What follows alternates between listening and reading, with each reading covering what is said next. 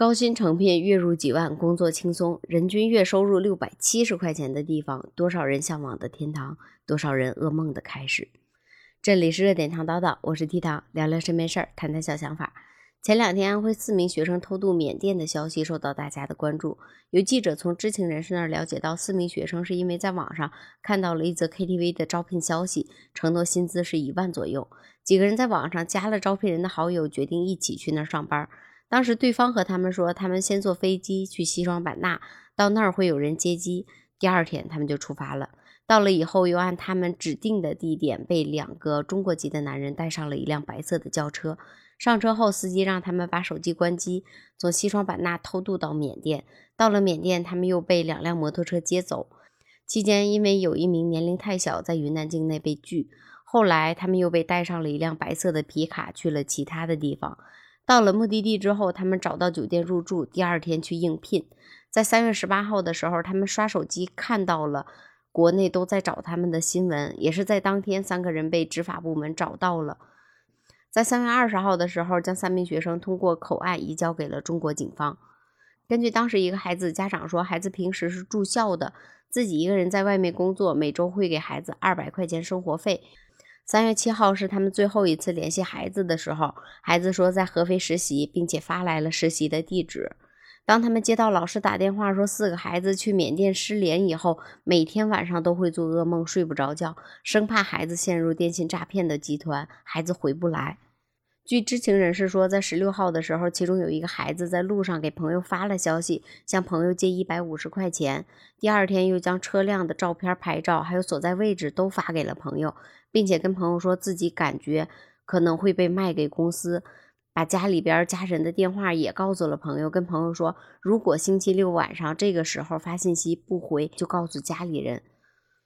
网上还有一张群聊天的安全提示的截图，不要轻信他人出国务工三个月暴富的诱惑，不要轻信所谓的好友或者中介介绍出国来钱快的工作。现在四个孩子平安回来了，让我们松了一口气，还好有惊无险。但是我不禁想问，他们是从哪儿看到的这些高薪招聘的广告呢？还有就是网上一直都在说缅北去了之后可能就再也回不来了，还有有关电信诈骗嘎腰子的事情，为什么他们还要去冒险呢？是不了解还是抱着侥幸的心理呢？那有的网友评论说，他们可能觉得自己是天选之子，碰碰运气，没准可以赚大钱，千万不要抱着这种侥幸的心理。那我们来看一下网友的评论，有的说还真有人愿意相信天上会掉馅饼的好事，竟然还是自己主动偷渡过去的。然后也有的网友说：“哎呀，回家就好，回家就好，孩子平安，悬着的心终于可以放下了。”然后也有的人恨铁不成钢的说：“孩子心真大。”网上天天都在说：“别去，别去，危险的地方不要去，非得去。”还有人感慨说：“祖国强盛，警方给力，网友给力，这么快就能找回来，真的就是万幸了。”也有网友说：“感觉最近这几天天天都能收到诈骗电话，都显示是境外的。”感觉缅甸现在已经杀疯了。先不说缅甸杀不杀疯这件事情吧，我先说一下今天下午我经历的事情。就是今天下午我手机上显示有两个未接电话，电话号码是幺零幺零零八九九，显示的是未知。当你看到这个电话号码的时候，你会想到什么呢？我首先想到的就是诈骗电话，因为我正在整理这些素材，所以我没有接。但是事后我去查了一下，这个是平安银行的电话，我就给平安银行打过去了电话。我说这个是不是你们的电话？他们说是的。当时我就有一点生气了，我说为什么你们平安银行的打电话不显示是平安银行，而显示是未知号码呢？他说这个是他们平时比如说推广啊，包括一些有一些活动的时候，都会通过这些号码联系的。我说，但是如果你显示未知的话，会让我们觉得这个是诈骗电话，我们会选择拒接。然后我也问他，就是这个电话能不能设成拒接？他说在他们那边是可以设成拒接的，但是以后这些电话我就收不到了。啊，我一想，我自己信用卡也没有逾期，信用卡在正常使用，那收不到就收不到吧，可能会错过一些优惠的活动吧。但是真的不想自己就是因为某一些。电话不确定，我到时候我是选择接还是不接？我觉得这个都是问题，所以在这段时间我还是选择把它先暂停掉。我不知道你有没有接到过这种电话，就是类似诈骗电话，然后显示未知，你还不知道他是干啥的电话。遇到这种电话的时候，你是接还是不接呢？然后咱们再回到缅甸这件事情上，第一次你了解缅甸或者是接触到缅甸的时候，是从哪里看到的呢？我是从短视频平台上，也就是当时李赛高大火的一段时间，当时他给我的印象就是，哎，自弹自唱，唱着中国歌曲，说着普通话，阳光帅气，除了有点黑，剩下就是多才多艺，一个大男孩。当时李赛高最火的时候，粉丝达到一百二十万，甚至在那段时间，有很多人在模仿李赛高。然后也是在同时，我们可以在网上经常看到一些美女发视频，说我们缅甸这边不要彩礼，然后分享当地的美食美景，还有身边的故事，告诉我们这个地方很安全。中国朋友欢迎你们来这边做客。当时我给我的感觉，我真的觉得缅甸是一个挺好的地方。因为经常可以在视频上看到他们在亨利集团呐，或者在各种大型的集团门口拍视频，说这几个集团有上百亿的资产，主要经营的是房地产、旅游，这里边有大量的就业机会，包括说那边高薪诚聘，招聘大量的人才。给我的感觉就是欣欣向荣、富丽堂皇，还能拿高薪，并且我觉得对男生最大的吸引力就是哇塞，人漂亮还不要彩礼，对不对？我觉得当男生刷到这种视频，刷到越来越多漂亮脸蛋儿、诱人身材，跟你说不要彩礼的时候，都会禁不住诱惑，会加关注、加好友吧。但是也就是从这一步开始，你正在慢慢的走进缅甸，因为当你加上好友之后，可能你们后期就会聊到感情。而跟你聊感情的并不是这个美女本人，而是这个团队策划怎么和你聊天，怎么能把你吸引到缅甸。当你怀揣着追求美好生活的向往的时候，走入缅甸才是真正噩梦的开始。甚至在短视频上做到了，会在他们当地中国商业建筑下面拍视频，配上中国的文字，让我们在一瞬间觉得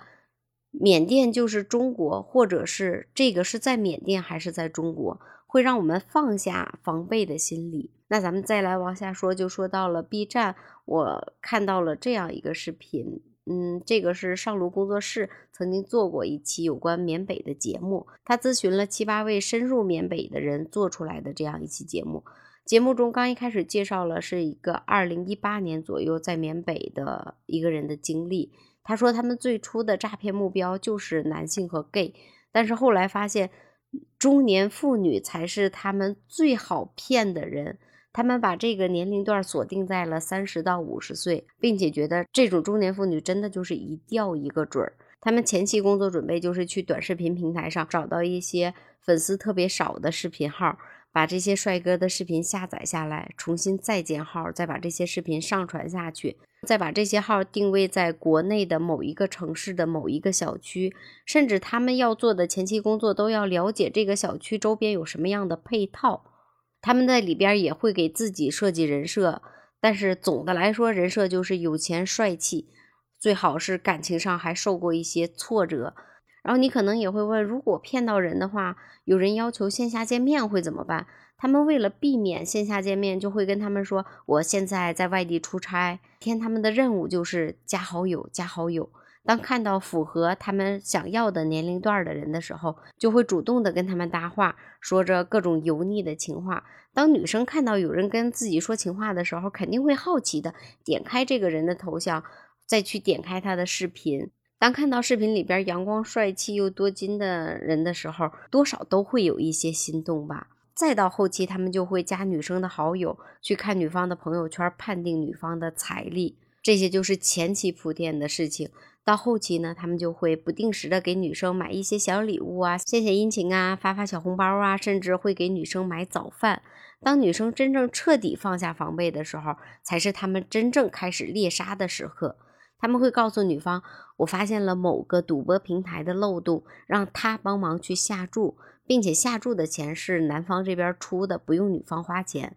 还会在下注之前给女方看一下自己的存款，然后就是真的赢钱了。当他们赢完钱之后，还会给女生发小红包，说谢谢你帮我下注。他们选的这些赌博的方式也是特别简单的，比如说买大小啊，买单双啊。当女生看到男生真正赚钱之后，有的也会试探性的下一些小的赌注。当下这些小赌注的时候，钱是真的会回来的。但是人贪欲它一直都是在膨胀的，你会觉得啊，我下的越多，赚的越多，就会不停的往里边投入，甚至投入的越来越多。当女方真正投入大额的时候，系统就会提示账号异常。如果你想要取出里边的钱，就需要交本金的百分之五十做保证金。如果不交的话，里边的钱也取不出来。当这种时候，我们肯定就想赶紧把里边的钱取出来，就会为了取出里边的钱去凑这个保证金，对吧？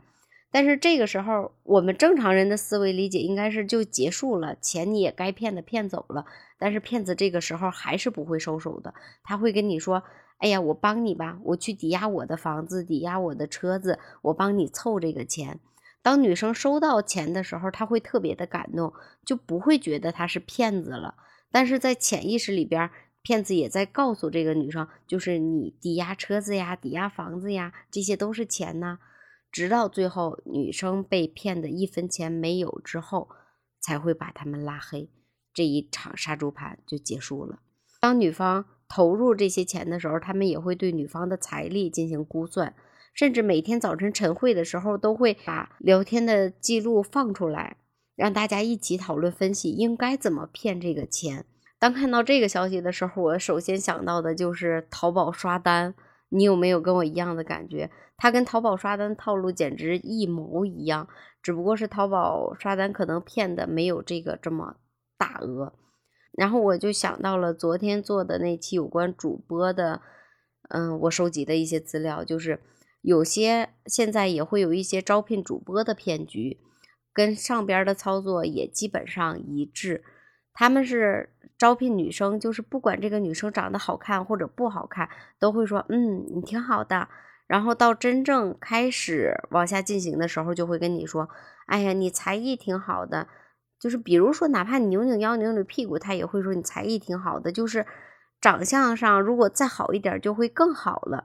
然后就会告诉你，如果你把自己整的漂亮一点，可能后期你就会挣几万、几十万、几百万，包括你也可以找一个高富帅。当画这些大饼的时候，女生就会觉得，嗯，可能我花现在花这几万块钱把自己整漂亮点，以后我就会收获更多的东西。毕竟你要收获，你必须得有付出嘛。然后他们就会给女生推荐各种的美容机构。会跟他说，我们跟这个美容医院有合作，你去的话，原价多少多少套餐，你可以只花多少多少钱就能做。如果女生说没钱的话，他们就会给你推荐美容贷，并且不停的跟你画着大饼，说你如果漂亮之后会怎么怎么样，怎么怎么样。然后即使说，比如你身材呀、长相啊，还有才艺啊都合格了，公司就会和你签合同。签完合同之后，你发现赚不到钱，你想退出去的时候，公司就会要求你赔偿。巨额的赔偿金，这些招聘的时候，你在网上看到有一些传媒公司招聘的时候，你也会发现，他也是高薪诚聘，工资给的真的挺高的。所以在这些时候，我们就会心动。比如说给你打出来月薪一万或者一万加的时候，你会觉得我花个三五万去整容，我几个月就挣回来了，就会女生就会自己给自己画这种大饼。就是现在，不管各种骗局，针对的大部分其实都是女性的，因为在女性面对一些甜言蜜语或者利益诱惑的时候，她真的会在那一瞬间大脑是不清醒的，她会比男生更容易感动，她比男生更感性，男生可能会更理性一些。在三十岁到五十岁这个年龄，也是我们手头稍微有一些积蓄的时候，也是有一些宝妈正在家里边带娃，想要找一些事情的时候。本来想的是赚一些小钱贴补家用，然后后来看着来钱也太容易了，就就会有那种赌博的心理，就是赢了还想赢，输了想翻盘，嗯，赚了之后想赚更多，就这种心理。然后咱们前面聊到的就是有关卢克那期节目。嗯，介绍的是在二零一八年的时候，主持人也问过讲述人说会不会涉及到嘎腰子，他说那时候还没有那么狠，没听说过嘎腰子，并且后期因为自己业绩太差了，受不了良心的谴责，他选择退出了。那就是在那段时间，其实他们是有退出的可能的，但是在两千年之后就开始越来越凶，越来越狠了。现在通过我们社交平台上真实的暗访来看。现在有一些被骗过去的人，好像已经真的没有退路了。哪怕是有一些人侥幸回来了，也是带着满身的伤回来的。现在去缅北的人，我们看到最多的就是人体实验，嘎腰子、割舌头、剁手指、活埋，被不停的买卖。小小的缅北拥有十几万人在从事电信诈骗。也有的人说，说好的中国人不骗中国人，他们怎么就可着自己人骗呢？那咱们先来聊几个，就是从缅甸回来的几个人的故事。之前有一位小伙儿被网友用高薪诚聘骗到了缅北，因为当时从事诈骗行业嘛，他知道之后就要走。对方给出了他两个选择：第一，要么家里边拿十二万赎人，要么一根手指三万块钱。最后他被切掉了四根手指。在二零二零年五月份的时候，徐某通过招聘中介被骗入了缅北，察觉被骗后想回国，要交五万块钱赎身，因为没有钱被吊在栏杆上三天三夜，两次被抓。第一次被抓，关进了水牢十五天，每天在水里边泡七个小时，水是臭的。第十二天同意卖血，被连续抽了四天，一天抽三千毫升，每天只给一个馒头，直到最后抽晕过去。第二次被抓，关进水牢三十二天。在缅北这段时间，徐某得了新冠、瘟疫，糖尿病加重了。最后家里边人交了赎金之后，才把他赎回来。他说，连续三次核酸呈阳性的人，要么卖血，要么卖器官，要么什么用处都没有的，就直接枪毙掉了。还有在平安清远的一个公众号上看到一位从缅北回来的人，他们进行了采访，讲述了他看到的缅北。他说路是不平的，一路上都看到的是吃泡面和吃饼干的人，街上全是拿着 AK 拿着枪的人，进去之后肯定是出不来的。他说到那以后，手机信号异常，微信登不上去，电话打不出去，他们会没收他的手机、衣服、钱包、银行卡、各种证件。他说，他那时候遇到过一个十六岁的重庆小男孩，小男孩知道这是诈骗，还是要去，就是觉得来钱快。他也说，当时好几个人的肾被挖走了，也劝大家就是要能不去尽量不去，那不是人待的地方，万一遇到不三不四的人，可能一辈子就交代在那里了。还有一位从缅北回来的人说，他是被高薪诚聘吸引过去的，前几天是有吃有喝，后来让你聊天和他们聊投资。每天你需要加多少人？如果完不成的话，就会被打。在那个地方，呼吸、走路、吃住都是要钱的。也有一个柳州的小伙，因为高薪诚聘被骗去缅北，一年逃跑过六次，每次逃出都被别人再次转卖给别人。甚至在那个地方，你如果抓到逃跑的人，还是可以领赏钱的。还可以把他们再卖给其他的公司，甚至当你逃跑之后，你再去求助当地的警方，还会被莫名其妙的抓走。然后有一个男孩哭着讲述了自己在缅甸看到的，说很多人在缅甸轻的是落下终生残疾，重的就真的回不来的那种。他说他当时逃跑的时候是两个人，他是顺着电线杆从三层下来的，有一个小伙子是被发现了，从三楼直接跳下去的。当时腿摔断了，跑不了，后来又被抓回去了。也有人说，每家公司都会封闭式管理，有持枪的人把守，逃跑就会被打得半死，甚至为了杀鸡儆猴，当着众人的面挑断手筋脚筋，砍掉手指，砍掉脚。而当他们真正失去价值以后，最后的价值就是贩卖人体器官。他们说，常见的惩罚方式就是跪、爬、殴打、吊飞机、抽绳、电击、翻地笼。关水牢等等等等，人死掉之后会用车子拉到外面，随意的扔到路边。有人介绍说，他们亲眼看着人被活活的打死，女孩被扒光衣服，用手铐铐在窗外边，等着买家过来，像看牲口一样挑选上自己喜欢的女孩。好的会给披上一块破布，有的甚至裸着就拖出去了，关到车上的笼子里边带走。而那些被买走的女孩会用身体为老板赚钱，直到最后没有任何价值。咱们再回到前面说的，说好的中国人不骗中国人，为什么还要骗自己人呢？当听到前面回来人的讲述的时候，嗯，试想一下，如果我们面对这些酷刑的时候，换成我们自己，是不是我们也会丧失人性，只为了在那一刻我想活下来，我想活着？我觉得不应该怪那些诈骗的人，更应该怪那些明知道这是一条不归路。却偏偏想要去试探的，觉得自己是一个天选之人，觉得自己可能在那边真的会发财。如果我们不抱着一夜暴富的心态，不幻想着天上掉馅饼，还会有人去吗？又有多少人去缅甸就是因为想快速的让生活变得更加美好呢？但是多少人是怀揣着美好的梦想去的，最后掉进了深渊呢？是真正去了之后，又有多少人挣到钱了呢？我在网上看到有人说，哪怕是你业绩突出，做到了小管理人员，但是依然是没有钱赚。当你说要走的时候，你同样要挨打。然后我们再来看一下缅甸平均的收入，在二零二零年，缅甸人群人均收入是一千二百六十美元，折合成人民币是八千零四十四元，再折合成每月的人民币是六百七十块钱。去缅甸挣高薪，现在我们在中国拿着至少三千块钱左右的工资，去啃人均收入六百七十块钱的高薪大饼，可能是因为前段时间这四名学生去缅甸的事儿，嗯，最近这一段时间缅甸又登上了热搜，嗯，包括随之登上热搜的还有泰国，在今天下午我刷到了心意淋淋的一期视频。说实话，我觉得内容很干，但是我还是强烈建议你去搜一下。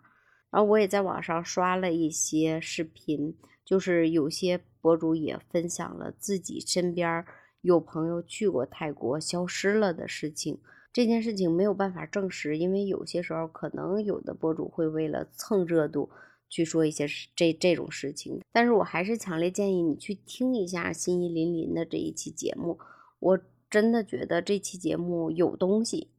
然后他在里边提到了有关现在的男模餐厅，说跟之前的李赛高，包括之前缅甸的一些视频，其实是如出一辙的。然后在这期视频里边也提到了女孩子，可能这次要钓的还是中国的女人，因为通过中国女人可以钓钓到更多的中国男人，尤其是。当捡到一些网红的时候，可能对他们来说，这就是捡到了一个金蛋。而现在，然后对于泰国餐厅这件事情，在这个视频下面有很多超高的点赞量，还有露骨的评论，在挑动着男女性别的矛盾。当我听到第十八分钟的时候，我就在想，这个是不是现在有关男女性别矛盾，也是我们现在评论区里边常见的问题呢？是不是有的时候我们不用别人挑唆，自己都能自己挑唆起男女性别的矛盾呢？是不是别人抓住了我们这一点？因为男女性别的矛盾真的太好挑起了，被利用了呢？就像一个网友说的：“我说呢，最近这段时间为什么一点小事儿都会涉及到男女性别的问题？原来是中间有人别有用心。”来分享一下我看视频的。焦虑吧，我觉得我再焦虑一点什么？我每次刷到视频的时候，就会发现这个视频它不是根据这件事情本身在评论，而是在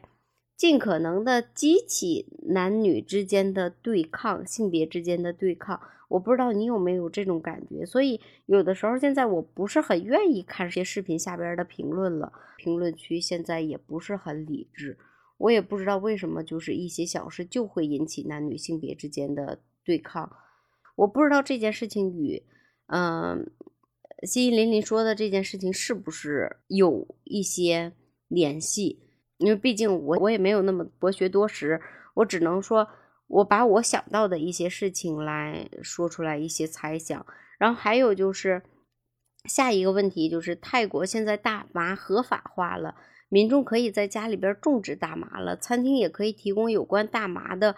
菜和饮料了，包括医疗也可以将大麻用于治疗手段了。那会不会我们去泰国旅游的时候，瘾君子也会增加了？会不会在泰国旅游也会误食到有含有大麻的菜或者饮料呢？然后还有就是，当面对那些。有腹肌、长得帅、又有钱又多金的小伙的时候，理智一点吧。然后还有就是，现在泰国大麻合法化，我们再去泰国的时候，还是真的希望小心一点，小心一点。如果真的想去泰国来一次说走就走的旅行的小伙伴，真的建议谨慎谨慎，结伴而行吧。最好是多带几个人，几个人一起去。遇到老乡和陌生人搭话的时候，赶紧走开，住正规的酒店，不要去偏远的地方。避免晚上出行。最后还是建议慎重、慎重、慎重，最好不要去。毕竟泰国曼谷的机场离妙阿底只有六个小时的车程，而东南亚最大的诈骗集团基地就在缅甸东部的妙阿底。而从缅甸回来的人都会说一句：“活着真好，回家真好，哪怕坐牢都比那儿好。”中国那么大，你都走遍了吗？生命只有一次，